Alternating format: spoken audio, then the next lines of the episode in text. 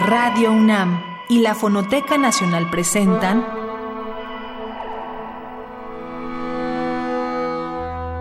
Islas Resonantes. Pensar el mundo a través del sonido. Buenas noches, bienvenidas y bienvenidos a una emisión más de Islas Resonantes, un programa que hacemos para pensar el mundo a través del sonido. En cabina me acompaña Oscar Peralta Caballero, productor de esta serie. Mi nombre es Cintia García Leiva. Y lo que vamos a escuchar hoy son fragmentos de la entrevista que tuvimos con el artista sonoro, compositor y musicólogo Manuel Rocha Iturbide, una figura de una trayectoria amplísima en nuestro país para pensar las artes que involucran sonido con otras disciplinas y cuyo trabajo específicamente en el terreno de la música experimental, de la música concreta y del arte sonoro forman ya digamos, parte también de lo que entendemos como historia de esas disciplinas en nuestro, en nuestro país y también de manera global.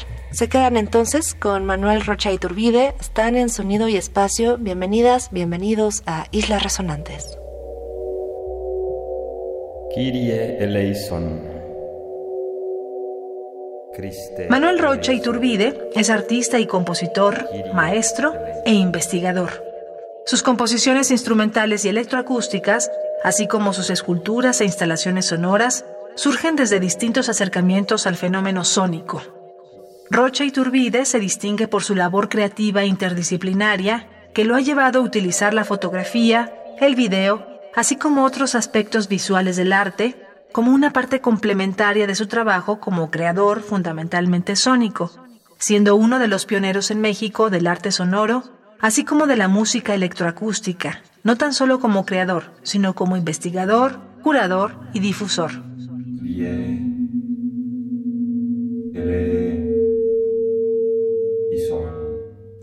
Puede existir sonido sin espacio. Bueno, no, no es que no haya espacio, siempre hay espacio, pero en un desierto totalmente plano en donde el sonido no va a encontrar materia para resonar, para hacer eco, pues obviamente que el sonido no vive feliz, ¿no? O sea, vive triste porque nadie lo va a poder oír más que alguien que esté muy, muy cerca de, él. Y entonces el sonido necesita del espacio para resonar, para, para hacer también sonar otras características de, de, esos espacios.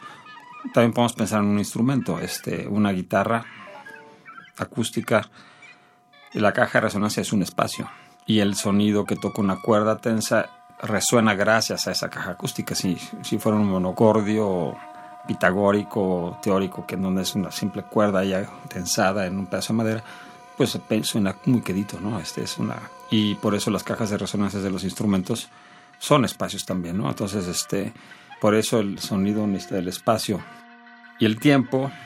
Bueno, el tiempo es una condición natural del acontecer, pero no nada más del sonido, ¿eh? o sea, el tiempo es necesario para absolutamente todo, o sea, incluso para ver una pintura o una obra de arte, el tiempo no, no está considerado, o sea, nadie te dice que tienes que estar tanto tiempo ahí, pero tú tienes que inventarte tu, tu propio tiempo para poder este, seguir con la vista ese cuadro, por ejemplo, acercarte, alejarte y recorrerlo con los ojos y no hay mejor ejemplo que las composiciones de Kandinsky, en donde ella está muy metido en la música como una manera de disparar ideas visuales que estuvieran más ligadas a la temporalidad, ¿no? Entonces en esos cuadros tan complejos de Kandinsky, pues no hay de otra más que ir explorando porque es imposible absorber esa complejidad de un, de un solo vistazo, como se dice coloquialmente, ¿no?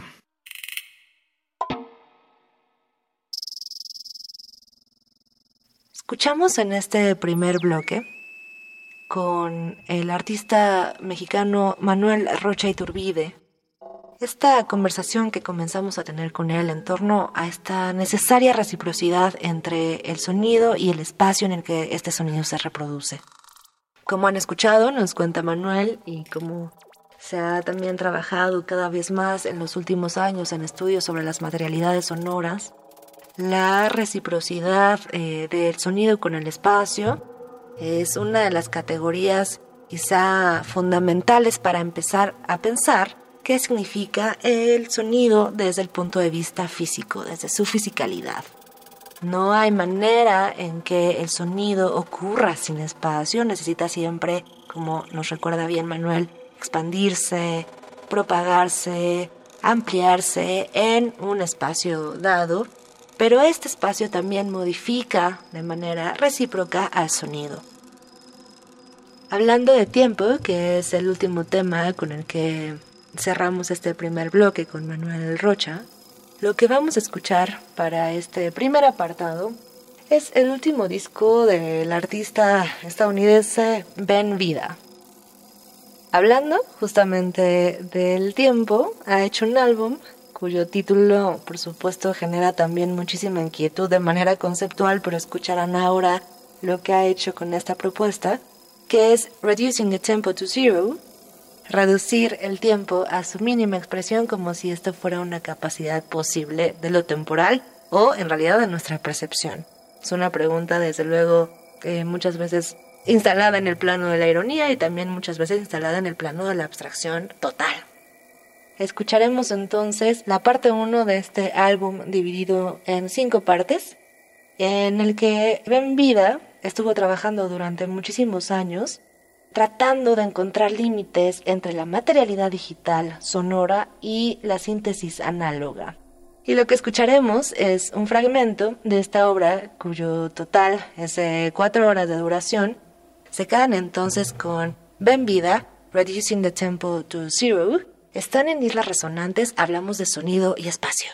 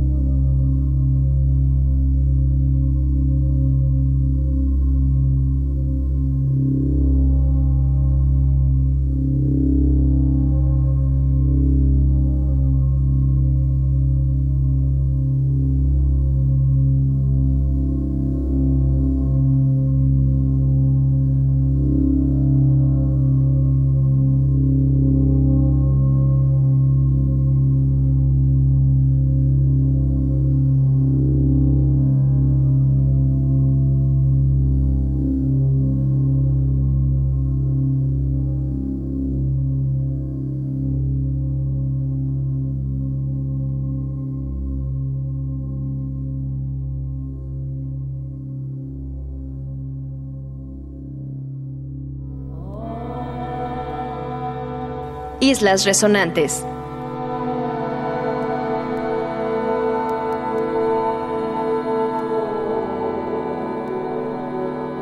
a mí me interesa desde muy temprana mi creación, mi carrera como creador, este, autodidacta en el sentido de, del arte y el sonido, porque como yo soy compositor, pues obviamente yo lo tomaba como un complemento de mi labor como compositor, de hacer todas estas esculturas en un principio.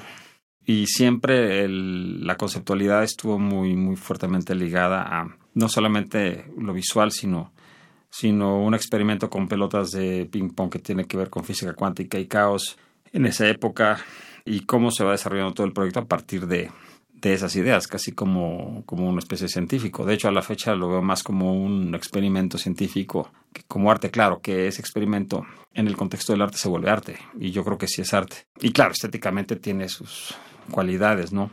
Entonces, ese tipo de cosas que hice en esa época las he seguido haciendo. Como compositor, es curioso porque sí puedes tratar de meter ideas, en mi caso, esto hablo de mi caso, ideas así súper conceptuales y lo que tú quieras, pero a la hora de, la hora, cuando empiezas a desarrollar la evolución de todos estos sonidos y pues te gana tu formación y te gana la musicalidad y te gana un lenguaje que es no deja de ser emocional, ¿no? Por más que yo, yo no quiero ser el, el romántico empedornido, pero lo acabo siendo. O sea, me entra esta cosa así emocional que tengo. O sea, debería haber también sido actor o para no hacer barbaridades, luego unos performances raros ahí que improviso en las fiestas. Y pues no, no fui a eso y pues te sale la música y improvisar por eso me gusta, aunque no lo hago muy poco. Pero es otro lenguaje, la música.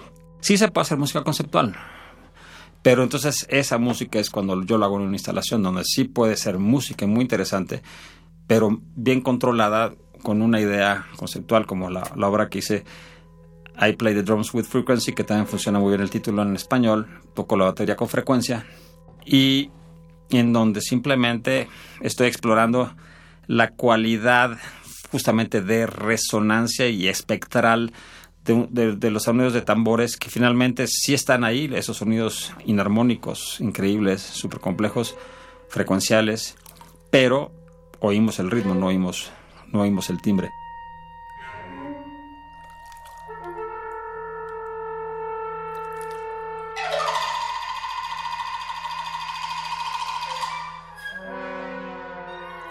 Para este segundo bloque, estamos escuchando a un Manuel que, como en otros programas, ha tenido un trabajo interdisciplinario que ha involucrado desde luego dimensiones visuales y dimensiones escultóricas, muchas veces pensadas en términos de lo sonoro, es decir, por ejemplo, el dibujo de los trazos, la conceptualización de instalaciones sonoras o de esculturas sonoras, pero muchas veces también en un estudio de lo visual per se o de lo material per se.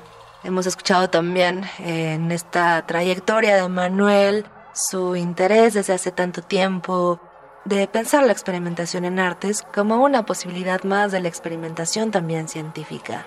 Vamos a escuchar del propio Manuel Rocha Iturbide la pieza I Play the Drums with Frequency de 2007, una instalación sonora lo que hace eh, Manuel Rocha en esta pieza, como podrán escuchar ahora, es convertir este set de percusiones de una batería en una especie de laboratorio e ir diseccionando de alguna manera cada una de estas partes, las, las membranas, digamos, que cubren las percusiones, pero también las estructuras metálicas, e ir probando cómo pueden interactuar desde la resonancia estas partes, en esta especie también como el laboratorio de experimentación científica, más allá del timbre y sobre todo a nivel rítmico, que quizás sea también nuestra comunicación más física con el sonido.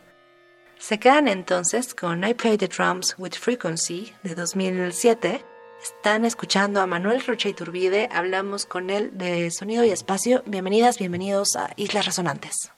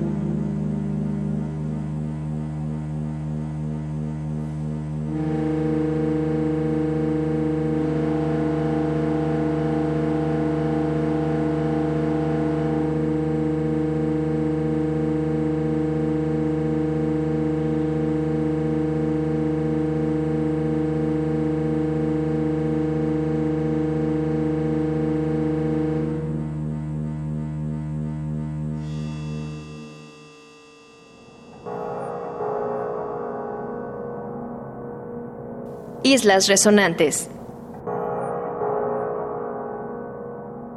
Pero el tiempo es ambiguo y es relativo, incluso si en una composición diseñada larga, diseñada para que se vaya rápido y que tú la oyes y, dices, no, pues 30 minutos, pues a mí me parecía un 10. De todas maneras, un día puede ser que, que estás indispuesta y te parece larguísima, incluso de una hora. Entonces, siempre es muy relativa nuestra, nuestra percepción, varía y el tiempo siempre va a ser ambiguo. En los tiempos estos medidos eh, de la música, que son así como la esclavitud de la música, es un poco estos marcos, pero es como el de la pintura también, pues un marco de una pintura en unas dimensiones y no te puedes salir de ahí y te tienes que constreñir. No, no, no es que esté mal, está bien, pero, ¿qué pasa con el sonido cuando no hay un tiempo definido? O sea, entonces, y puede ser un sonido musical totalmente, otro tipo de música probablemente, que es la música a la obra abierta. Pero, ¿qué pasa? Que el auditor, el público, es el que decide cómo manejar su tiempo, así como con la arquitectura. O sea, ningún arquitecto te dice cómo tienes que hacer un recorrido y cuánto tiempo tienes que pasar en cada espacio, en cada pasillo, en el jardín, en sino que tú decides dónde quedarte y cuándo, y tal vez no visitar todo el edificio o, la casa. Igual en una instalación, no tanto como en la arquitectura, están mucho más contenidos, pero pueden haber instalaciones de, de, varios espacios en donde tal vez te quedaste sin conocer uno. Te vas a quedar con una verdad, una realidad parcial de esa instalación o de ese edificio, de esa arquitectura, pero que satisface tus necesidades de perceptuales y emocionales.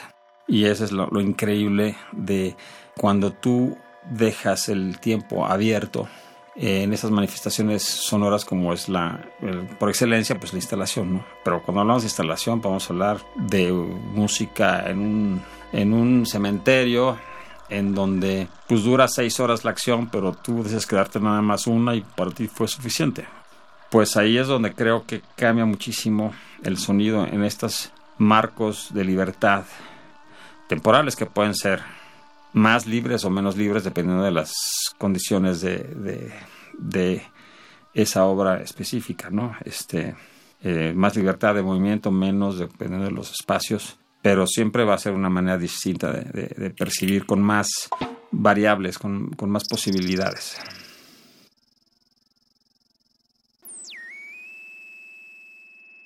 En estas relaciones espaciotemporales, directamente vinculadas con la materialidad de lo sonoro, como hemos también pensado, mm, incluso también desde las corporalidades y las agencias de nosotros como escuchas, pero también desde luego de los instrumentos, de los objetos que producen sonido, que vibran y que resuenan.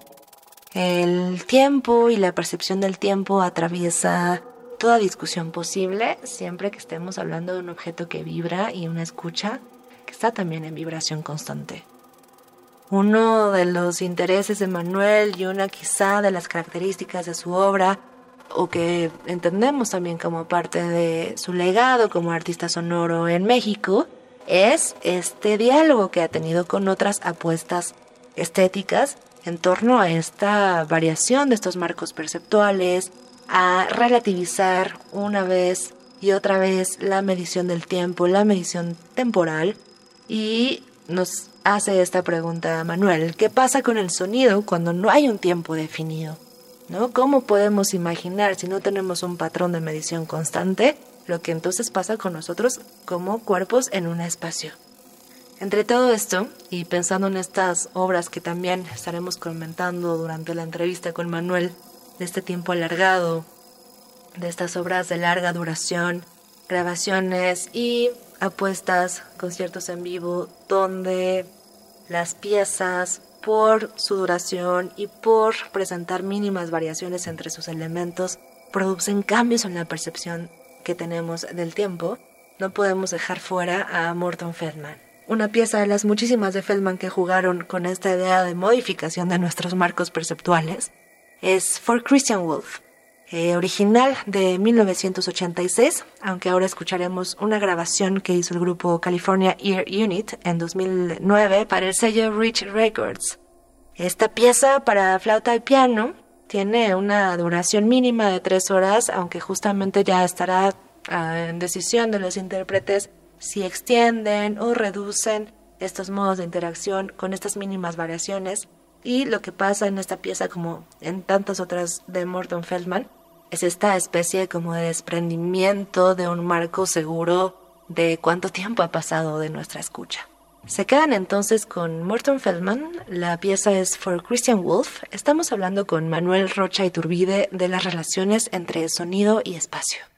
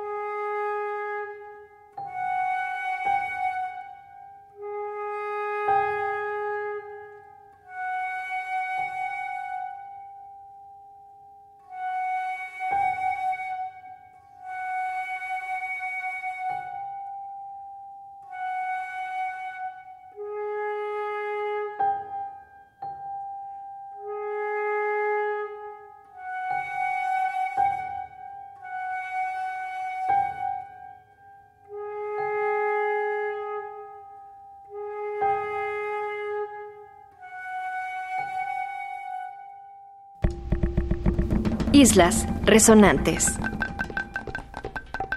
es una experiencia definitivamente temporal, parecida a la musical en esa lectura. Esas cosas específicas, no, no de ensayos fáciles de entender, cada que se tardará un más, menos. Pero a nivel musical, sí es muy interesante cómo la, la estética, hay distintas estéticas y no podemos tener las mismas reglas para todas las estéticas. O sea, la estética de la, de la obra lineal que cambia, que va cambiando y que evoluciona, pues sí podemos seguir a Stockhausen con sus dos artículos How Time Passes By y el otro exacto del título, Structuring Time.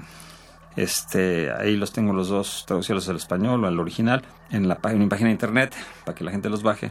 Y básicamente, pues sí, él explica que si algo parece que se está desarrollando, pero ese desarrollo continúa en un mismo ritmo, en ese mismo ritmo siempre, tú te acostumbras a, ah, pues sí va a haber un cambio probablemente así, ah, sí, pues lo hubo, y así, ah, y así, y ya como te acostumbras te distraes y te desinteresas. Entonces tienes que acelerar ese radio de cambios de evolución para que te sorprenda porque evolucionó más o este más rápido de manera logarítmica, ¿no? También existe esta cosa del salto cuántico shenakiano que él hacía la que de pronto saltaba de una cosa a otra totalmente nueva y distinta, sin explicaciones.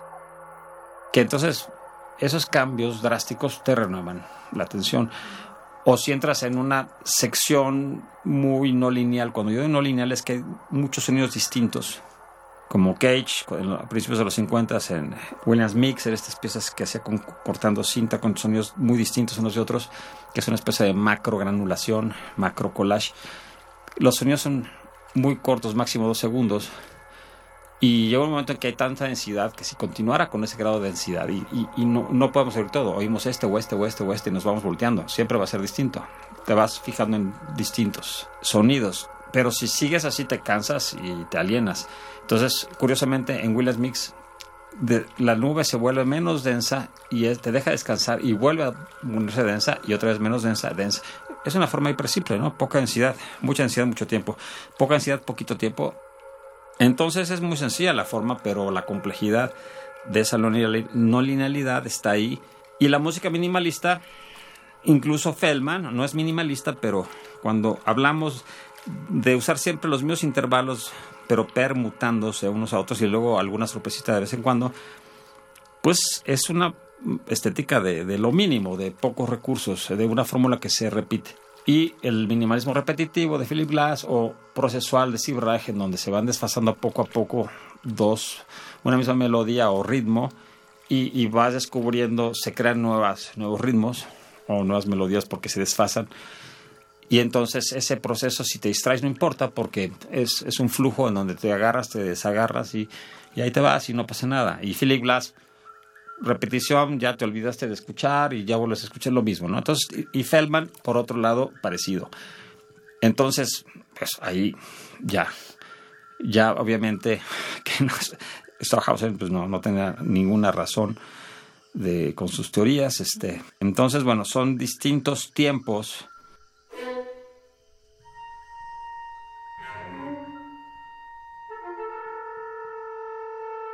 Continuamos esta conversación con Manuel Rocha Iturbide para este programa que ocupa también muchos de los contrastes entre nuestra noción de linealidad del mundo, que es también una noción que le pertenece al lenguaje, al menos al lenguaje como lo entendemos en Occidente, el lenguaje discursivo estoy hablando, y que tiene que ver con esta necesaria linealidad para que en el caso de la palabra, una palabra ocurra después de otra y entonces podamos entendernos, o un sonido ocurra después de otro y se ordene de una manera medianamente lineal, si lo puedo decir así, frente a todas estas otras prácticas.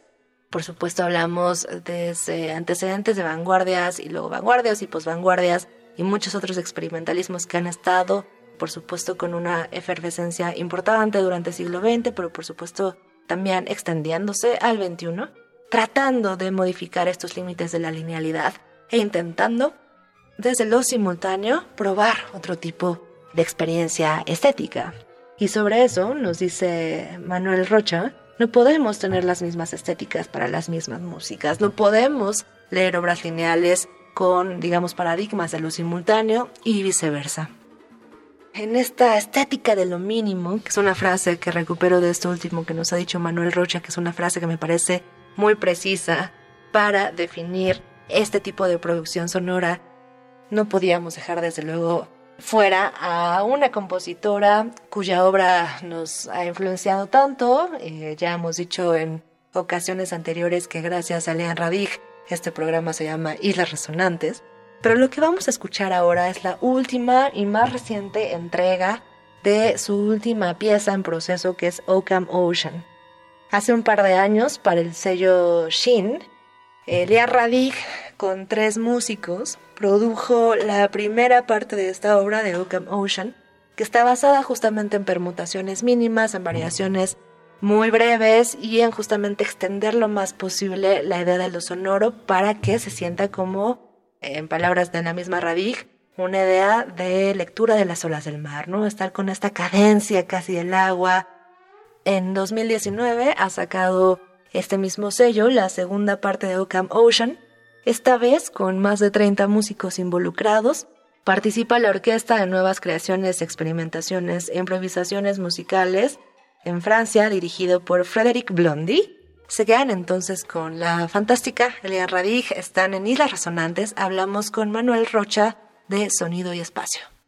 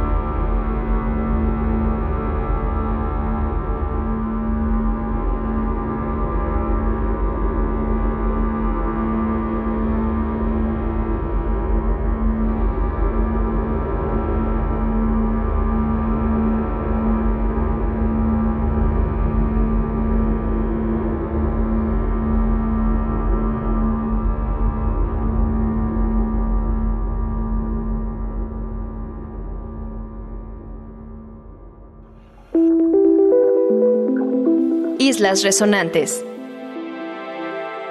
Y bueno, la subjetividad en cuanto a la música más contemporánea, más tradicional, en el que sí van habiendo cambios, aunque no quieras, se crea una forma. Varese decía que no le interesaba la forma, le interesaban los, los procesos.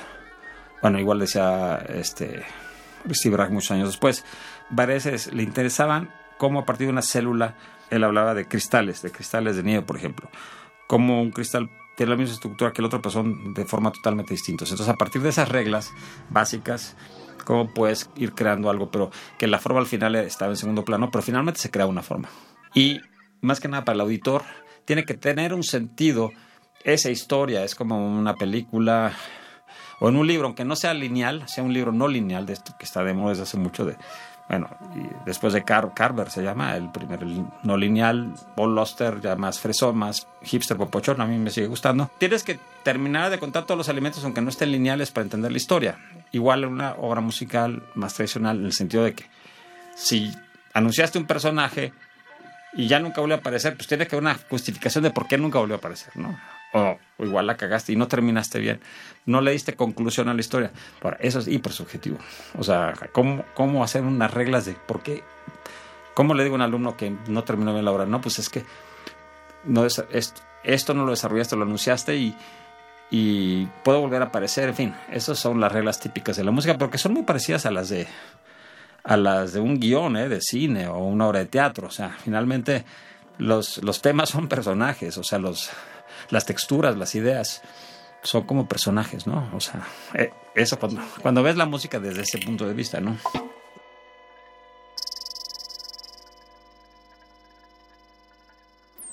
Nos ha parecido muy interesante en este último bloque estas analogías que hace Manuel con la idea del tema y también de los personajes en textos literarios o de dramaturgia o cinematográficos y los elementos sonoros que a veces componen una estructura composicional. Esta idea de darle continuidad, por ejemplo, a la dinámica participativa de estos personajes o estos temas, o de encontrar maneras de silenciar o eliminar alguna de estas partes, siempre en un sentido como de forma mínima que asimismo presenta un tipo de regla bajo la que una pieza funciona o un número abierto de reglas bajo las que una pieza funciona y como muchas veces también en la producción de narrativa y como decía hace rato de discurso lineal funciona muchas veces así también una serie de reglas, ¿no? Que es de hecho básicamente la sintaxis que articulan una estructura dada con ojalá a veces y ojalá también no un sentido dado. Vamos a cerrar este bloque con Manuel Rocha Iturbide, hablando precisamente de las posibilidades de encontrar esos recursos combinatorios, participativos, en estas reglas que produce sobre sí misma cada estructura sonora, con la pieza que grabó a modo de improvisación, un set de improvisación en la Galería Le Laboratoire, esta guitarra que cuelga de sus propias cuerdas que seguramente han visto y que tuvimos en exposición de hecho hace ya casi un par de años en Modos de Oír esta guitarra colgante que era al mismo tiempo un instrumento dispuesto de otra manera, extendido de otra manera para hacerse sonar. Y la grabación está ahora bajo la disquera Decay, es de 2019 y se llama The Extended Tension. Escuchamos entonces a Manuel Rocha Iturbide. Muchísimas gracias por escucharnos. Se quedan en Islas Resonantes, están en Radio UNAM, Experiencia Sonora.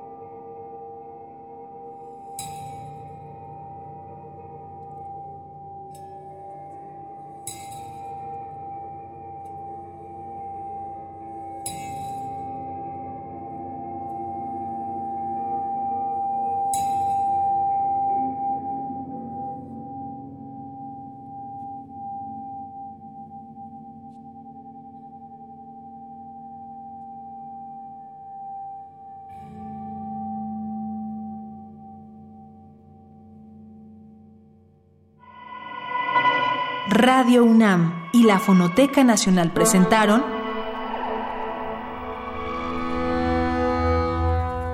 Islas Resonantes. Pensar el mundo a través del sonido.